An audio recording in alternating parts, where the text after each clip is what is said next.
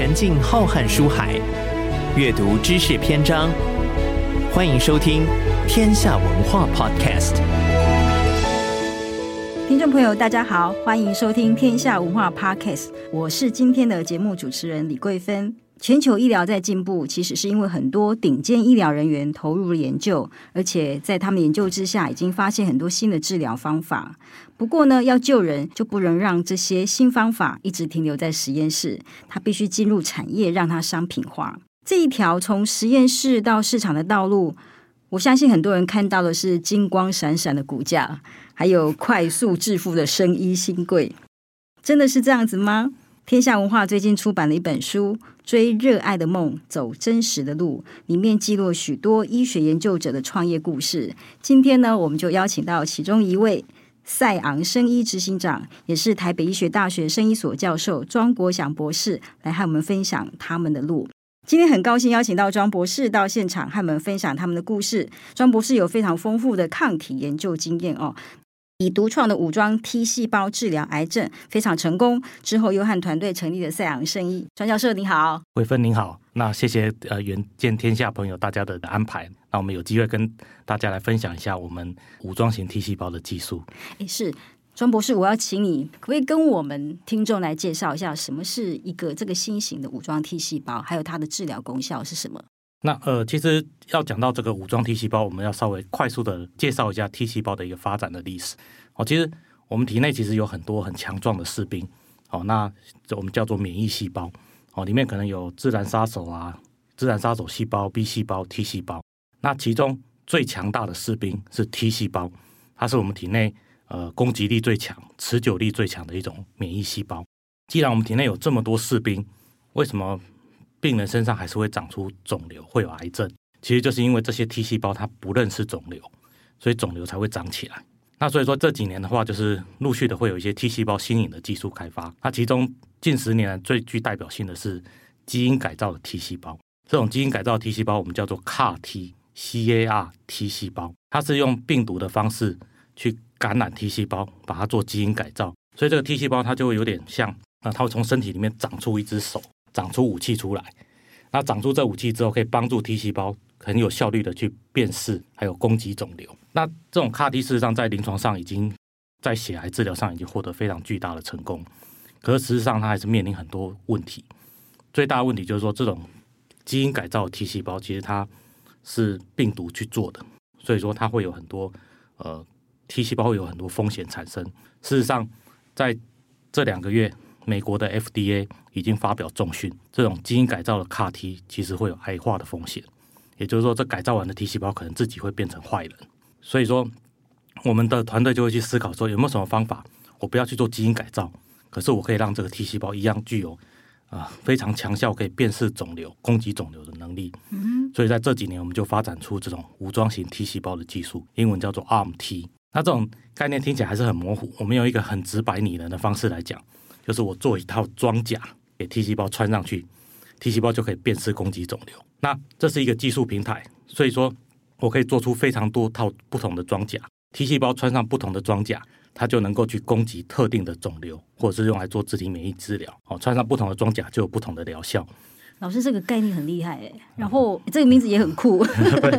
可是这后面这这条路有多长啊？我看。我在书里面看到说，你在二零一三年就投入研究，是，然后二零一七、二零一八才推出这个 T 细胞，大概四五年的时间都是在实验室里面。这个是一个什么样的过程啊？我们一般人实在是很难理解，埋首实验室四五年是什么样的那个心路历程。或 老婆还记得你吗？儿子还记得你吗？这个其实是，嗯，其实我们是呃蛮热爱做研究的哦。那我自己本身大概是从十九岁、二十岁左右的大学时期就进入实验室开始学习做研究。那经过很多年的训练之后，其实呃，我们也学习到非常多技术。在这过程中，就是我们会开发非常多不同的药物，就是说针对癌症啊，或者针对一些疾病，我们会设计不同的药物来做治疗。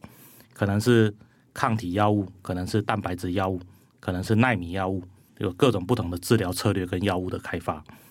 那当然，有些治疗的效果会很好，那有些治疗效果就没有那么好，那我们都会知道。那在这中，你就会知道说，哎，这个药物是不是未来在临床上它真的有机会能够有很好的疗效？那其中这个 ARMT 就是在这个开发过程中，我们发现到它在不同的肿瘤治疗，或者说在动物实验上面展现出非常好的疗效跟安全性。嗯，所以我们会认为说，哎，这个技术它真的有机会可以救人。对我们来说，几年的开发其实不辛苦了，因为我们其实做研究有时候它会有点像是在开讲。哦，对，就是你做做做之后，你要开讲看有没有笑，这样其实那时候会蛮蛮 exciting，充满一种期待的感觉。对对对，所以。其实做研究不会很辛苦，是。对，不过老师那心脏要很大颗哎，因为开奖中了就开心，不中了那那就是一种挫折，会不会？在还在学术领域的时候啦，因为我们有很多不同的技术、不同的 idea 在做，嗯，所以有时候实验失败其实是难免的事情，在修正、在改良。有些药物其实是经过改良之后，你才会看到它的疗效，甚至一开始是这个药本来很有效，只是你的治疗的策略错误了哦，例如说。呃，它本来应该是要打皮下的，啊，从皮下注射的。我们从静脉注射，那可能药物会失去它的效果，可能它太快就在体内就消失了，没有达到它的疗效。反而从皮皮下缓释，才能够达到更好的效果。所以其实，嗯、呃，在科学研究里面，其实我们都是不断的在精进，那你就会有新的发现，会有一些有时候就会有一些突破性的研究。嗯，成果出现，所以那个探索的心其实很强哦。老师，你刚刚提到那个 FDA，他提出警讯，然后你自己在做这个实验的过程里面，也发现制造这个 ARM T 细胞的速度、安全性、费用都比之前的那个那个技术，像那个 CAR T，呃，更好。好，那想象中啊，在我们外人想象中。当这样子这么好的产品出现，应该很多人捧着钱来找老师，你的团队说啊，给我授权生产，然后你们和团队就可以放假，对不对？就可以去夏威夷度假，可以去南极探险。可是我在书里面看到那个好像情形并不是如此，那这是一个什么样的状况？嗯，其实这个大概会讲到，会分成几个重点来讲哈，就是说，其实从学术研究到临床之间会有一个蛮巨大的一个 gap，就是说在学术里面，其实我们都是在找寻新的方法，然后呃，不管有效或没效，这我们就找到一些方法，然后来测试看看可不可行，然后可能会有一些 idea 这样子不断的修正。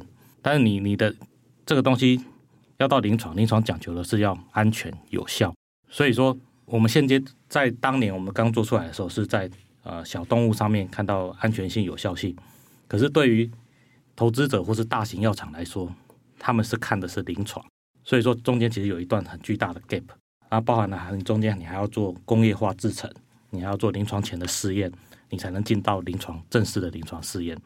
事实上，在我们技术二零一八年的时候出来的时候，其实全球前十大药厂的比较主管级的人物，我们就接触了三位以上，三三个不同的药厂，那他们其实都有派出他们的那个科学团队来做评估。他们也觉得这个技术很可行，不过他们的像其中一位全球副总就告诉我，你的技术非常的好，我们也觉得这是一个非常突破性的研究，但我们希望看到人体数据。哦，对，他们要有人体数据，他们才愿意投入资源，或者说愿意收购这个技术来做研发。嗯、所以那这就是一个 gap，就是说我们只有呃学术研究的动物实验，其实我们没有工业化制程，没有临床前试验，所以说。这一段路至少还要再花两亿元以上才能够进到临床试验，所以它是一个非常巨大的 gap。嗯嗯，也这也是为什么后来我们会决定跳出来做，因为我们的研究成果做得再好，它终究还是在学学研的阶段，没有突破工业化制程，没有做到临床前试验，它是很难被真正产业界接受。所以这是我们跳出来做的一个原因之一。对，诶，老师创业。并不是你一开始设想的路，对不对？这样听起来哈，是的，是的，是因为那个很想救人的那个使命感，让你们哇就这样跳了。你你自己在书里面上说，作为科学研究者，你说你们科学研究者来创业是把淡水鱼丢进海水里面 哈。接下来，老师，我们要请你们来跟我们分享淡水鱼跳入大海的奇幻之旅。我想先从老师你刚刚提到那个。两亿元这个巨大的数字开始，那个全球那么大的药厂，那么大的厂商，他都会因为这两亿元要去做人体试验而有所担心。但是在你们面前，你们好像就觉得，嗯，就往前了吧？你就自己来做了，这是一个什么样的毅力或者使命感，会让你们这样子无视那种商业巨巨破都觉得两亿元很恐怖了？为什么你们这一群科技人、这群医学人会赶下去呢？是，这这其实它可以分几个层面来讲啊。第一就是说，因为像科学家都会有一个梦。哦，所以所有的科学家其实都会有一个相同的梦，就是说希望我们做出来的研究成果有一天能够帮助人类，能够进到产业，能够进入临床，去真正帮助世人。我觉得这是科学家的梦。那在这几年的研发里面，我们是发现到说，诶，我们的技术不是只有我，而是我所带领的那个 team，我们都认为这个 ARMT 的技术是真的有机会救人，因为它在很多试验上面展现它的效果跟安全性。我们认为这个技术真的有机会救人，但是又像刚才提到的，大型药厂又不愿意在这么早期就接手，因为事实上它有一个考量是说，大概有一些统计啦，就是说药物从真正开发到真正上市，大概只有三 percent 以内的成功率而已。所以对于药厂来说，虽然是两亿，对他们来说可能不是大钱，可是对他们说，他们要需要浪费他们的人力资源、设备资源，然后去做完之后，成功率没有那么高，所以说他们都希望能够到临床。他们才愿意接手，因为那时候成功率才高。那对我们来说，我们就觉得说，哎，这技术很棒，可是又有一个 gap。那这个契机是在于说，呃，有三位天使投资人，不是投资人，是业师进来。嗯，就说那时候有三位很天使的人物，就是陈桂恒老师、汤俊君博士，还有谢志宏老师，愿意跳进来教我们。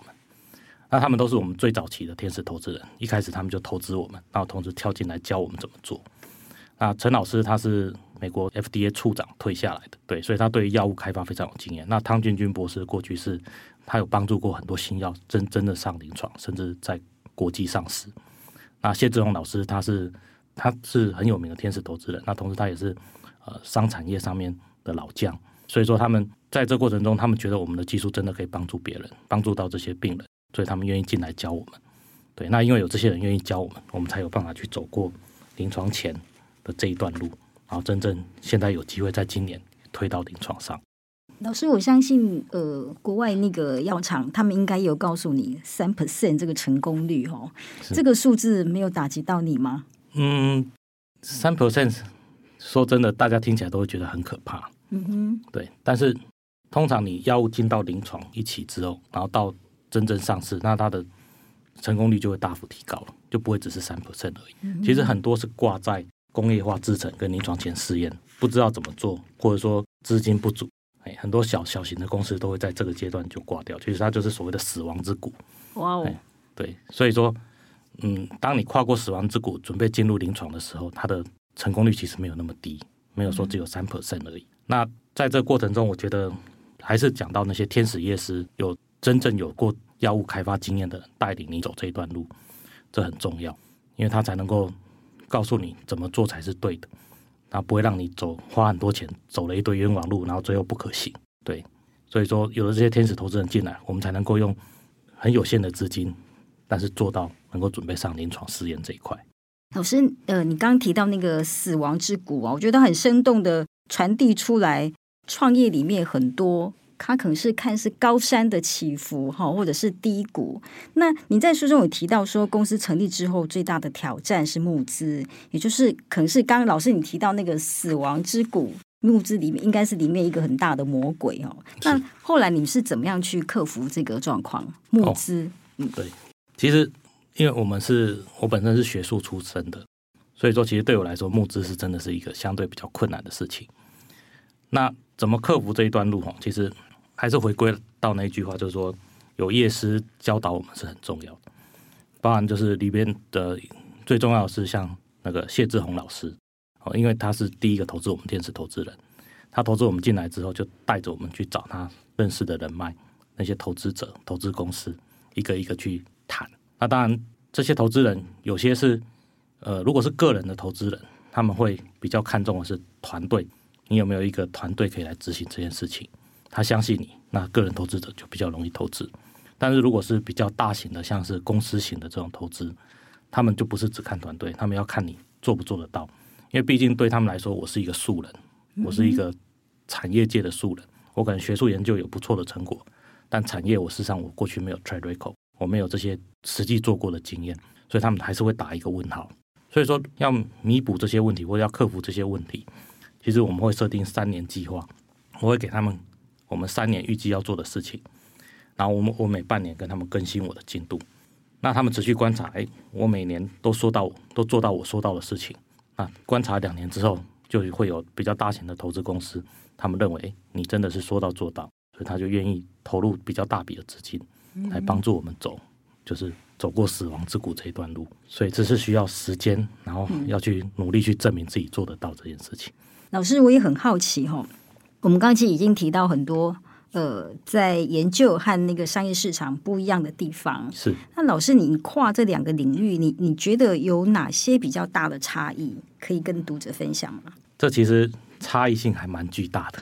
举几个例子来说好了，就是说，像在实验室里面，当然我们做研究之前，我们会写实验记录簿。嗯，就是说，通常我们我的实验室的训练，我们会我会要求学生要把今天要做的实验内容先写好。哦，你要做什么？目的是什么？那材料是哪些？你的方法怎么做？那写完之后，给有经验的人检查，确认完之后再做，可以降低失败率。嗯哼，但。这种撰写方式，它终究是一个个人化的一个写法，就每个人写法会不一样。嗯嗯，有的人会写行书啊、草书啊，啊，每个人写法不同。哦，那每个人的喜好的呈现方式也不一样。但是进到公司之后，你的这些记录跟资料，其实它是公司的资产，所以它必须文件化，所以你必须要有一个非常制式的一个格式。嗯，然后照着这些格式写完，因为未来这些东西都是要送临床临床申请的时候，这些都会是一些附件资料，要给审查员看，说，哎，我们这些研究当初是从哪里做出来，所以 documentation 文件化很重要。那另外一个点是，另外一个方面是，例如像是研究的方式，就是在学术研究的时候，很多事情是天马行空。哎，我今天想到一个 idea，我药物这样设计去做治疗，哎，我想一想，觉得，哎，我有另外一个方法更好，我涂涂改改，我明天执行的时候，我可以跟昨天的想法不一样来做。诶，疗效会更好，那很开心哦，可以发表论文。但是在工业化制成，一旦你设定好你的药物是怎样的设计、怎样的方式，从头做到尾都必须要是同一个。你不能做到一半想说，哎，我想到了这个，我把它改一下，哦，它的效果一定会更好，哦，它成本可以省一半。嗯、但是这个在工业化制程是不可行的，它会变成说你之前的记录全部都废了，都都是无效了，因为你东西改了，它已经不是你一开始。做的那个研究，嗯，就一开始设定的那个药物，所以一旦你改了这个配方，改了它的设计，前面的资讯哦，一年来收集的数据全部都废了，就变成要从这个点再重新做，那你就会浪费很多金钱跟时间，又要再来一次。那如果真的半途发现了那个有更好的方法或解方，真的更好的话，那怎么办？嗯，这个还是要 depend on，就是还是要根据你的、你的、你的那个。对于临床上的影响，例如有一些是你改了处方，改了处方是绝对不可行，对。但有一些是，哎，我只是这个剂量稍微增高而已，但是我里面的成分没变，那这样或许可行，FDA 可以接受。你要做一些桥接试验，证明说我这样改了之后，跟之前一年前的设计没有什么差异性，那这样还可以接受。嗯，对，所以这些都是需要有真正经验的人教我们，所以又回归到有业师，嗯、像陈桂仁老师、汤君君博士。他们就是这一行的专家，所以他们会教我们说：“哎，哪些地方你绝对不能改？”那其实对我们这种刚从学术跳进来的人，一开始是不容易理解。所以：“哎，不是，我这样不是更好吗？”所以他们会，啊、但是他们会解释说：“哎，那你前面的东西跟这个就已经不一样。那未来 FDA 审查的时候，他会从这里开始看，他不会从前面开始看。嗯、真的走过这一段路，学过这一段路，才会知道怎样做才是对的。”嗯，很多人会谈到在。专利布局上面好像也会不同哈，比如我们在学术的时候，哎，有什么新的发新的发现，当然赶快发表。是是。可是进入产业好像不太一样。是是是是，您说的没错，就是在学术里面，我们科学家都会很高兴，就是哎，我今天发现一个很棒的研究，那我要赶快发表，让世人知道。可是，在产业界，特别是药物开发这一块，你一旦把这个东西公布出来，专利就失效了。所以有的时候，呃，这个要回归到就是说。药厂为什么要买你的这个药物？是因为它要有这个药物的独占权、专利权。一旦这个药物变成公共财的时候，其实药厂几乎没有药厂愿意去开发这个药物，所以他们还是要有一定的独占权。所以对对这些药厂来说，专利其实是一个很重要的东西。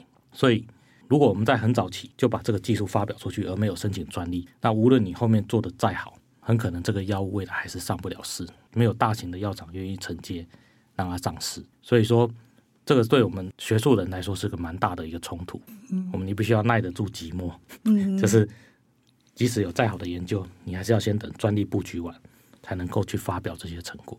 嗯，举例来说，像我们 AMT 的技术，我们在二零一八年就已经做好了，但事实上我的论文是在二零二三年才发表出来，因为在那之前，我是先把所有的专利全部布局完。嗯哼，就是做全球专利布局，布局完我们才发表论文。哇，对，忍耐了六年，对，那是怎么忍耐过去的？忍耐过去，不会，就是嗯，其实我们学校北艺还不错啦。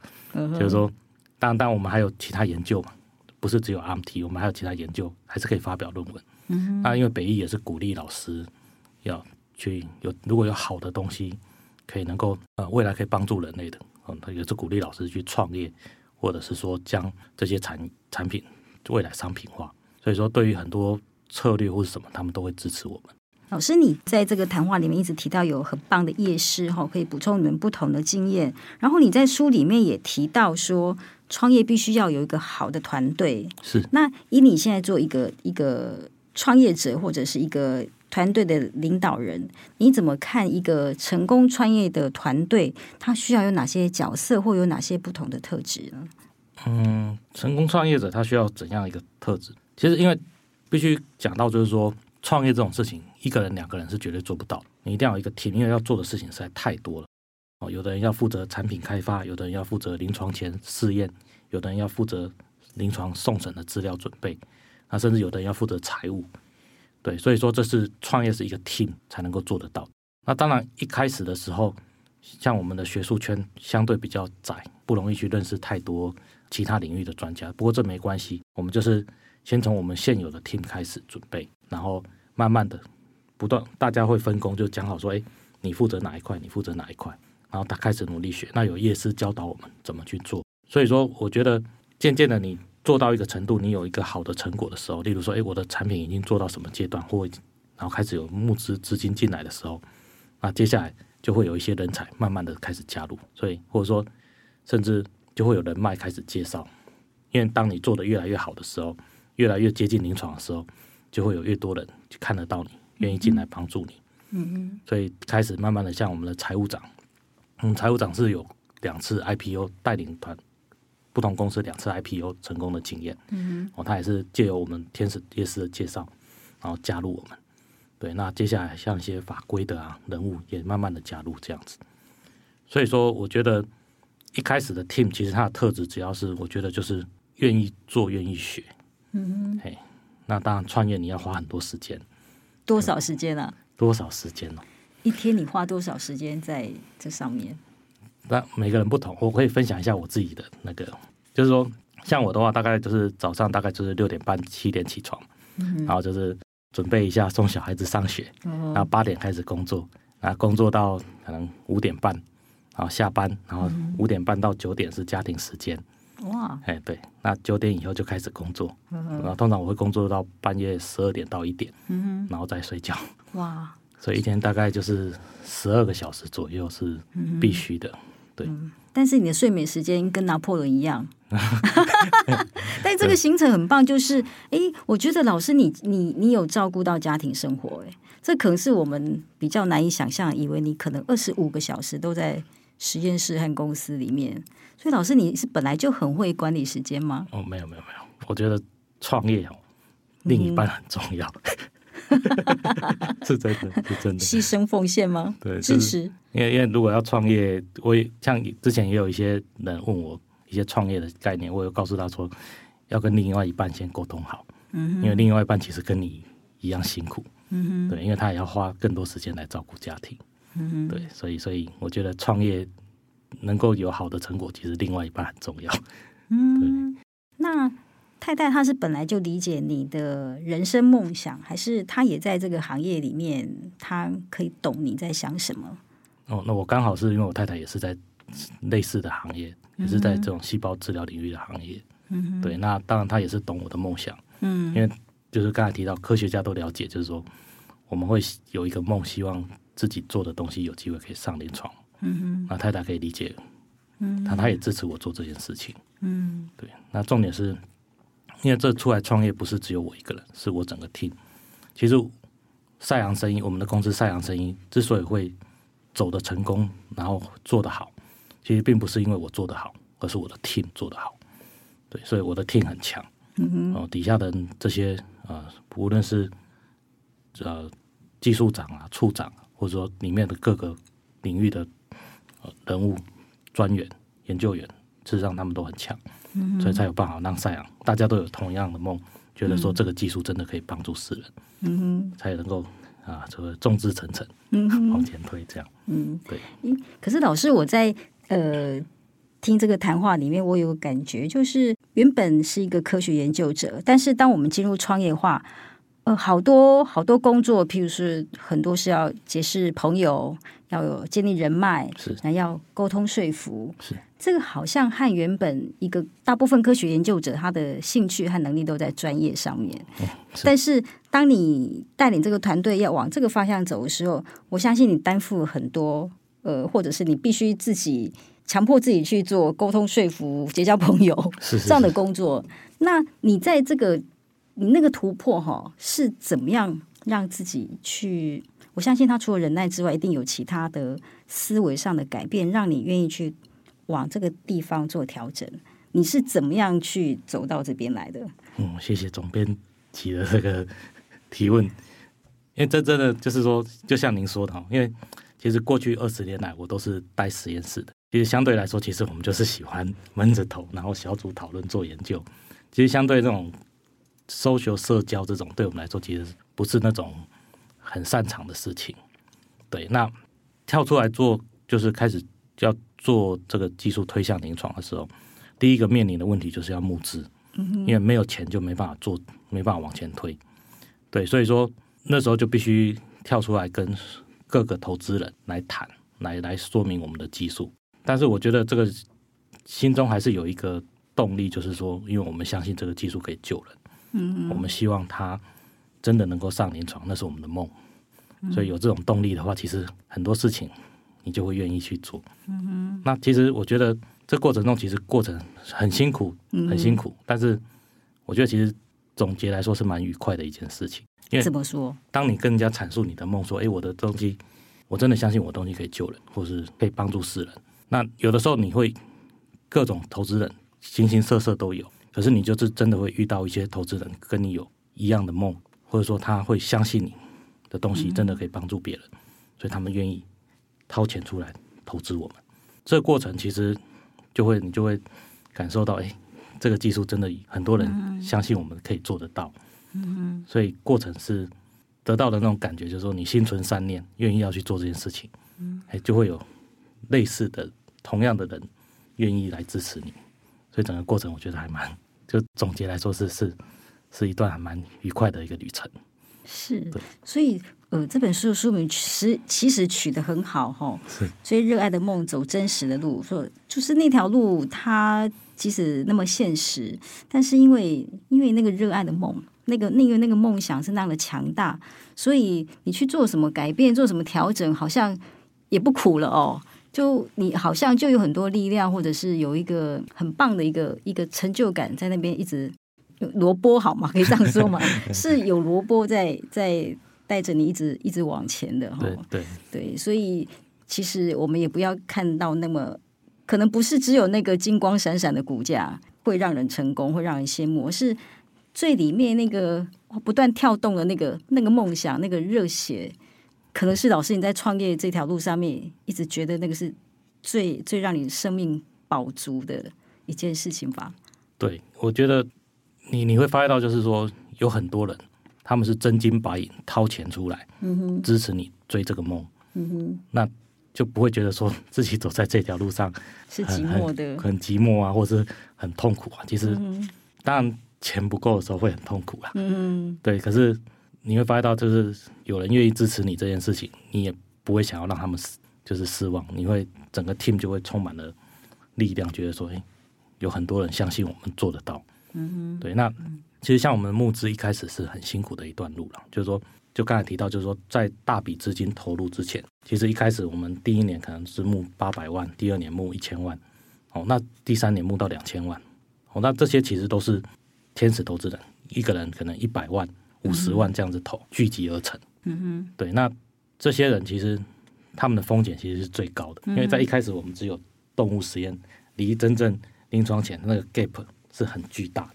嗯哼，可是因为他们相信我们做得到，或相信这个东西真的有机会成功可以救人。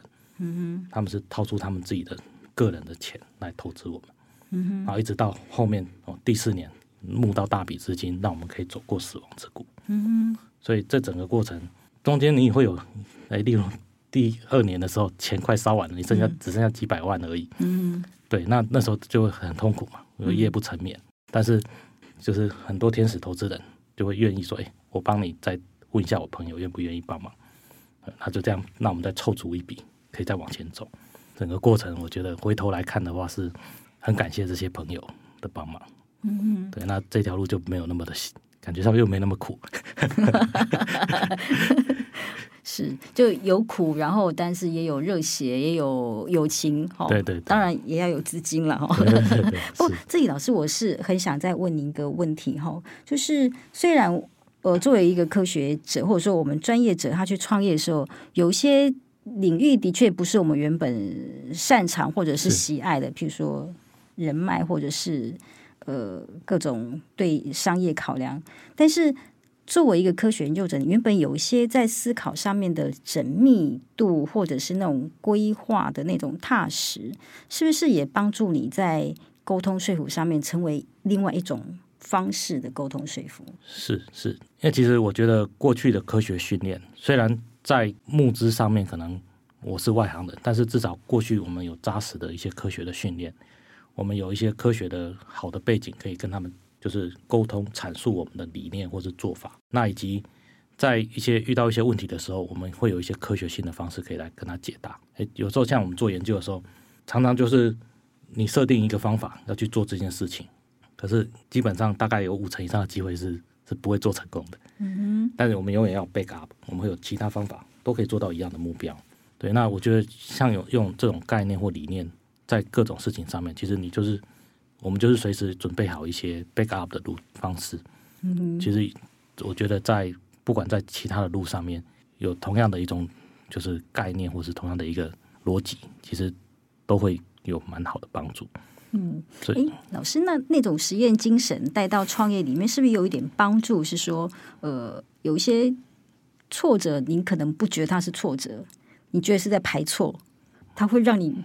有比较正向的一种精神和态度吗？是，这个可以提一下我的老师哦，因为我过去我十九岁到二十九岁之间都跟同一个老师叫郑天禄教授，高雄医学大学的教授郑天禄教授是，是抗体专家，抗体的专家。对，那其实他我的技我的本事是他教我的，那包含做人处事或是对人生的概念也是他教导我的。其实他教导我一个很重要的概念，就是说你要去正向思考人生，嗯哼，就是说。今天遇到的挫折，其实如果我可以解决，它并不是一个挫折，嗯，它是在训练我解决问题的能力。就说任何事情就是用正向的方式去思考，其实有的时候它会带给你蛮多的力量。那一路走来，其实挫折很多，可其实我们也事实上我们也一一克服了。嗯，所以这些能力，我就有我未来就有这个能力去解决这些问题。嗯，对，所以我觉得正向思考的方式会会帮助人生。嗯，哎，老师，你让我想到一句最近还蛮流行的名言，他说：“悲观的人容易正确。”但是乐观的人才能解决问题，有一种这样子的那个互相辉映哈。是是。老师，我最后想请教你一个问题，就是很多人其实，在台湾或者说呃，在全球也是，现在到这个阶段，很多产业它其实的发展已经成熟了。年轻人或者说年轻一辈，他要在突破的发展的话，通常都要走入创业。你对他们有什么样的建议吗？哦，对于创业来说，其实。创业有三个要素了，呃，就是团队、资金还有技术了。那这是创创业三元件。那我觉得，其实创业最重要的是团队人才，你要一个好的 team，你才能够去追你的梦。所以我觉得，就是像无论是年轻人或是任何要创业的人，要先培养自己的 team。你有一个好的 team 跟你一起，有同样相信你做这件事情，那接下来资金就相对有机会找到。那技术，像我们科学家是本来就有技术，嗯、那有些是你有资金，你也可以买到一些你需要的技术。嗯、对，所以团队、资金、技术是要创业之前做一些规划跟构想。谢谢老师，今天很开心可以邀请到庄国祥博士到我们节目来分享。那最后呢，我也想引用老师在那个书里面谈到的话，哈，在为老师的创业之路做一点点小小总结。老师在书里面提到说，创业必须要有很好的团队。老师刚刚提到比较精神面的，就是要做好吃苦的心理准备。是，当然最后还一点就是要勇敢抓住契机。是是，谢谢听众朋友今天的收听，下次我们节目见。谢谢，谢谢大家。